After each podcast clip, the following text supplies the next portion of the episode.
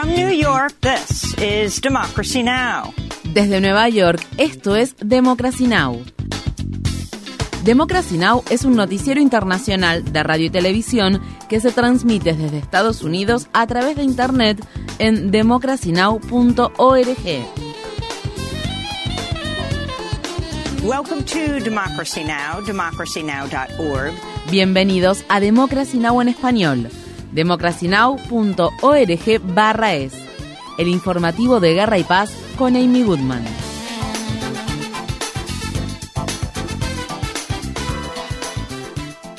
El primer ministro canadiense Justin Trudeau ha acusado públicamente al gobierno indio de estar implicado en el asesinato del destacado líder de la religión Sikh y ciudadano canadiense Hardip Singh Niyar. Niyar murió en junio cuando dos hombres armados enmascarados le dispararon a la salida de un templo Sikh de la ciudad de Surrey, provincia de Columbia Británica, antes de huir en un vehículo que los estaba esperando. El asesinato de Niyar desató un temor generalizado entre los miembros de la numerosa comunidad Sikh de Canadá. Tres años antes del asesinato, el gobierno indio había calificado a Niyar de terrorista. Por su parte, Trudeau culpó el lunes al gobierno del país asiático de orquestar su asesinato.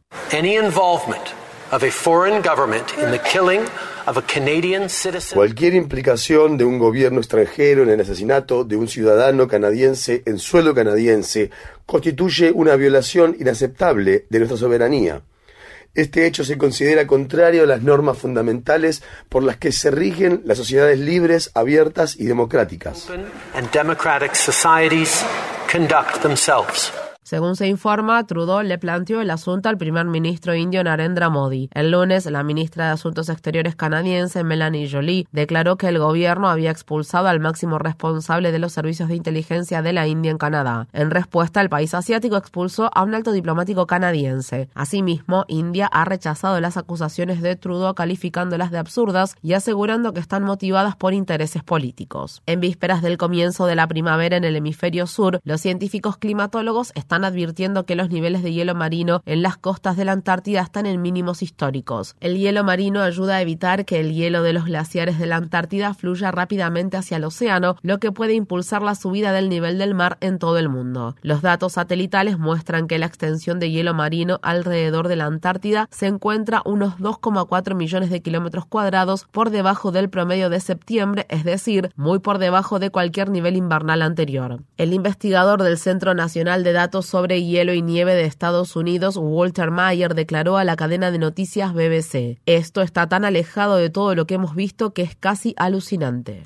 En Nueva York, la policía detuvo el lunes a al menos 149 manifestantes que coparon el distrito financiero de Manhattan durante una jornada de protestas pacíficas contra el cambio climático. Los activistas exigen que los bancos dejen de financiar proyectos relacionados con el sector del petróleo y el gas. Asimismo, hay más manifestaciones previstas para este martes. En el estado de Massachusetts, nueve miembros de la organización ambientalista Rebelión contra la Extinción fueron detenidos el lunes por ocupar pacíficamente la oficina de la gobernadora gobernadora Maura Haley para exigir que comience de inmediato la eliminación gradual de los combustibles fósiles.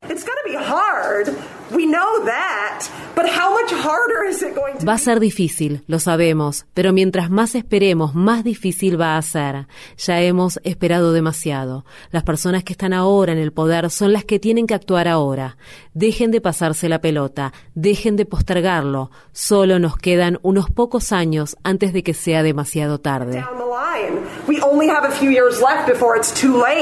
Visite democracynow.org barra es para obtener más información sobre las históricas protestas contra el cambio climático de esta semana. Una jueza del estado de Minnesota ha desestimado los cargos penales presentados contra tres mujeres indígenas defensoras del agua que fueron arrestadas mientras se manifestaban en las obras de construcción del oleoducto línea 3 de la empresa Enbridge. Winona LaDuke, Tanya Aubit y Don Woodwin fueron detenidas a orillas del río Mississippi en tierras cedidas al gobierno federal por la tribu Anishinaabe, donde donde las tres se encontraban cantando, bailando y rezando cerca de las cuadrillas de construcción. En un dictamen histórico que fue emitido el lunes, la jueza del condado de Aiken, Leslie Metzen, escribió que las mujeres estaban ejerciendo su derecho a la libertad de expresión y a poder expresar libremente sus creencias espirituales. La jueza desestimó los cargos que habían sido presentados contra ellas en interés de la justicia y concluyó diciendo el crimen sería criminalizar su comportamiento. Cinco ciudadanos estadounidenses que el lunes fueron liberados de prisión en Irán Irán han regresado a Estados Unidos tras un inusual acuerdo de canje de prisioneros que realizaron ambos países. Los prisioneros fueron liberados después de que Estados Unidos descongelara 6 mil millones de dólares de activos iraníes derivados de la producción de petróleo y pusiera en libertad a cinco iraníes que se encontraban detenidos en el país norteamericano. El secretario de Estado, Anthony Blinken, habló con los cinco estadounidenses tras su liberación.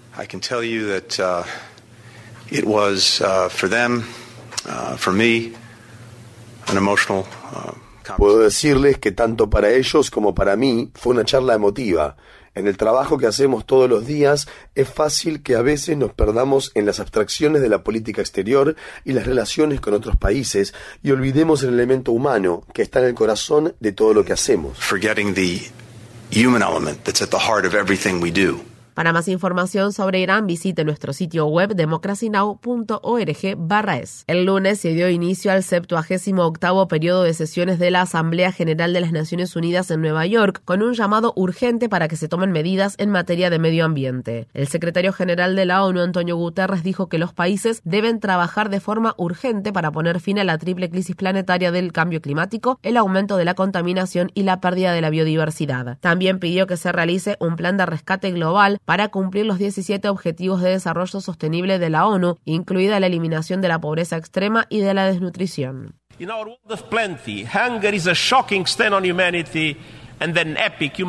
En nuestro mundo de abundancia, el hambre es una mancha espantosa para la humanidad y una violación épica de los derechos humanos.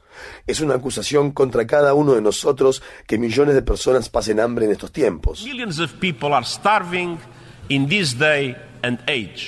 Esta semana asisten a la Asamblea los jefes de Estado de al menos 145 países y brillan por su ausencia los dirigentes de cuatro de los cinco países que son miembros permanentes del Consejo de Seguridad de la ONU, China, Rusia, Francia y el Reino Unido. El presidente Biden dedicará una parte sustancial de su discurso de este martes a abogar por un mayor apoyo a Ucrania. Por su parte, el presidente ucraniano Volodymyr Zelensky asiste a la Asamblea General por primera vez desde que Rusia invadió Ucrania a principios de 2022. Zelensky luego viajará a Washington, D.C. para reunirse con el presidente Biden. Sin embargo, no volverá a pronunciar un discurso ante una sesión conjunta del Congreso. El periódico The New York Times informa que el mortífero bombardeo que se produjo el 6 de septiembre contra un mercado abarrotado de gente del este de Ucrania fue causado por un misil perdido de la defensa antiaérea ucraniana y no por un ataque ruso como se había informado en un primer momento. El periódico citó pruebas, incluidos fragmentos del misil, imágenes satelitales, relatos de testigos y publicaciones en las redes sociales que sugieren claramente que el catastrófico ataque fue el resultado de la explosión de un misil ucraniano tierra-aire guiado por radar que se extravió. Al menos 15 civiles murieron y otros 30 resultaron heridos en la explosión. Mientras tanto, el ministro de Relaciones Exteriores de China ha iniciado un viaje de cuatro días a Rusia. La visita de Wang Yi a Moscú se produce después de que el fin de semana se reuniera en Malta con funcionarios de la Casa Blanca. El lunes, el secretario de Estado de Estados Unidos, Anthony Blinken, se reunió con el vicepresidente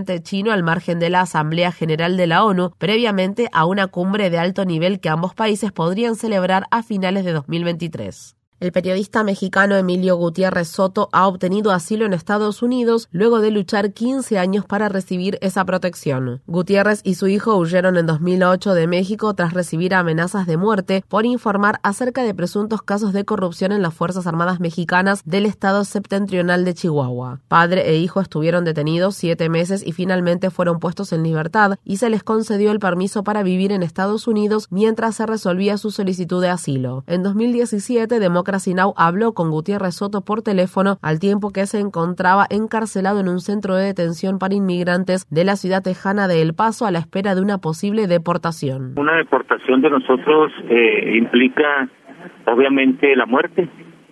¿Por qué? Porque el, servicio de, la ICE dependiente del Departamento de Seguridad Interna de los Estados Unidos, eh, por ley, debe entregar un reporte a las autoridades migratorias de México y al consulado. Y el consulado, obviamente, y las autoridades migratorias de México no gozan de ninguna credibilidad, de ninguna confidencialidad, y por el contrario, muchos de sus oficiales, mucho del, mucho del personal del consulado o de servicios migratorios están coludidos con el crimen organizado. En noticias laborales, los trabajadores automotrices que se encuentran en huelga han expresado su escepticismo ante las declaraciones del presidente Biden a favor del sindicato United Auto Workers. El presidente del sindicato, John Fein, ha dicho que no apoyará automáticamente la candidatura de Biden a la reelección en 2024, ya que ellos esperan hechos, no palabras. Varios congresistas demócratas se han unido a los piquetes en los últimos días, entre los que se encuentra el líder de la minoría demócrata de la Cámara de Representantes representante Hakim Jeffries, que viajó el domingo a la ciudad de Detroit para expresar su solidaridad con los trabajadores. Mientras tanto, Donald Trump dijo que planea no asistir al segundo debate de las primarias presidenciales del Partido Republicano que se llevará a cabo la próxima semana en el estado de California para en su lugar dar un discurso en Detroit. Trump ha acusado a los líderes del sindicato United Auto Workers de fallar a sus miembros y ha pedido el apoyo de los trabajadores automotrices a su candidatura. Por su parte, Fein también ha sido crítico con Trump. Todo esto se produce al tiempo que unos 12.700 trabajadores automotrices inician su quinto día de huelga. Estas fueron las palabras expresadas por Stu Jackson, un miembro del sindicato United Auto Workers, cuando habló desde un piquete que se realizó en la ciudad de Wayne, estado de Michigan. No queremos esperar cuatro años para conseguir el aumento salarial. Lo necesitamos ahora. Lo necesitamos ahora. Y hasta el momento nos han estado haciendo todos los cheques de bonificación. No necesitamos cheques de bonificación. Necesitamos un pago en función del costo de vida. Tenemos que estar alineados con lo que ocurre en la economía. You know, uh, we need to keep up with what's going on in the economy.